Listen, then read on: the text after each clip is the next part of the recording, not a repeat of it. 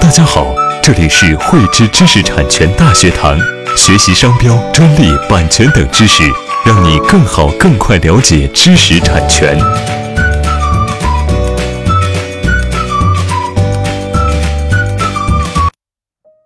汇知识力量，添智慧财富。大家好，今天我与大家来分享商标到品牌的取名之道。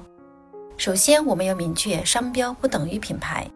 商标的定义是指对相同商品或者相同服务的不同来源的一种区分，也就是说，它是一个标识。商标可以由中文、英文、数字或者声音组成。那商标又分为商品商标和服务商标。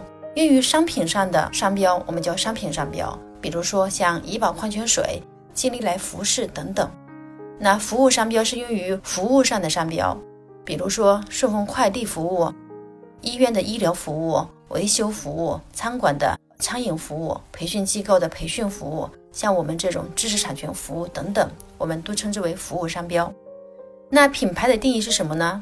品牌是指消费者或者被服务对象对企业、对产品或者是对服务的一种认同，也就是说一种信任，在消费者或者被服务对象的心目中产生一定的依赖感，并且呢，消费者愿意持续购买。分享给身边的人。那我们如何去检验我们的品牌是否已经形成？我们可以从消费者的四个维度来看一看。第一呢，就是我们品牌的认知度。认知度呢，是指消费者至少听过，或者是用过，或者是似曾听过。那么呢，我们可以认为这个品牌在消费者心目中有一定的认知。那第二呢，是品牌的信赖度，因为品牌而产生购买行为。我们叫信赖度。当我们看到这个品牌，我们就对它根本就没有这种质量上、服务上的这种担忧，这个叫信赖。第三呢是品牌的忠诚度。当我们的消费者呢在一次购买之后呢还会持续购买，这就是对我们品牌的一个忠诚度。第四呢我们是讲品牌的这个美誉度。美誉度呢是指我们消费者对我们的产品或者服务进行称赞，而且呢还会分享，比如说分享给朋友。分享到朋友圈等等，这些呢就叫品牌的美誉度。那作为我们企业跟个人如何去打造品牌呢？首先我们要知道，品牌是基于商标为基础而塑造出来的，因为商标是对品牌的一个保护。所以呢，取名和商标注册保护呢是塑造品牌的第一步。那我们如何来取一个好的商标名字呢？这个非常关键。因为一个好的商标名字可以让我们快速圈粉，有便于我们品牌的传播。那我在这里呢，给大家总结了五点好名字的必备的五点要求。第一呢，就是我们的商标名字呢要有很强的识别度，就让别人可以似曾相识，但是呢，不能让别人感觉会混淆，这个辨别不清，这就没有识别度。第二呢，是便于记忆，就是我们的商标不能太复杂。我们一定要让人感觉非常清晰的知道你的商标形状，或者是知道你的商标的这个样子。那第三呢，要便于理解。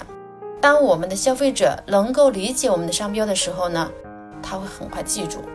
第四呢，要便于讲故事，因为商标很短，它不可能给人一看就觉得这个商标有多少内涵。所以这个时候呢，我们要给这个商标讲一个故事，让我们的品牌变得生动有趣、有内涵。那第五呢，是指名字呢最好能够与产品和服务结合起来，产生这个联想。只要符合以上五点，是一个非常非常完美的商标。如果说能够符合上面的两点以上，这个商标也是不错的。那我们再举一个案例哈，这个案例我认为它是比较成功的。我相信很多人可能吃过火锅海底捞。海底捞首先这个名字我们乍一听起来会觉得很怪异。这个呢，我们可以称之为识别度。我们看一下它到底能不能便于理解，有没有故事可讲，能不能产生联想。海底捞，我们从这个字面上面，我们泛泛的来理解一下，海是大海，代表宽广、深不可测，而且呢，海底世界丰富多彩，海底的食材呢，这个新鲜有味。海呢，就是很多海水可以预制我们的火锅的汤料，因为汤料下面也有很多这个食材。包括火锅的呃这个配料等等，可以跟海底进行一定的联想，然后呢还可以抑制他们的这个火锅食材丰富、新鲜等等，所以呢做了一个非常好的这个链接。同时呢，我们在海里捞东西和在吃火锅的时候，在火锅底捞捞这个食材，哎，这个动作非常的形似，而且呢，它用大海来比作火锅，给人感觉非常的有这个心胸，非常的这个有气度，所以这个名字我认为它非常的成功。那我们再来举一个反面的案例，我认为不太成功的一个商标名称。我们都知道，我们的手机出门之后基本上要用 WiFi，WiFi。WiFi 呢，是我们作为无线网络的代名词，家喻户晓，是吧？人人皆知。但是呢，我们不知道的是，WiFi，WiFi 的这个标志，它是美国的一个商标，是做电子产品的。可是我们大家已经忽略了，已经完全不记得它这个品牌了。所以呢，这个商标给人感觉似曾相识，但是我想不起来你是谁，它就是一个失败的商标，没有识别度了。所以呢，在这里我建议企业朋友。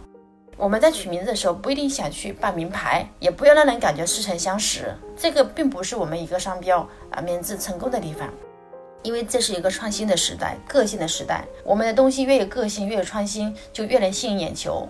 能吸引眼球，就能够让我们的消费者进行消费的尝试。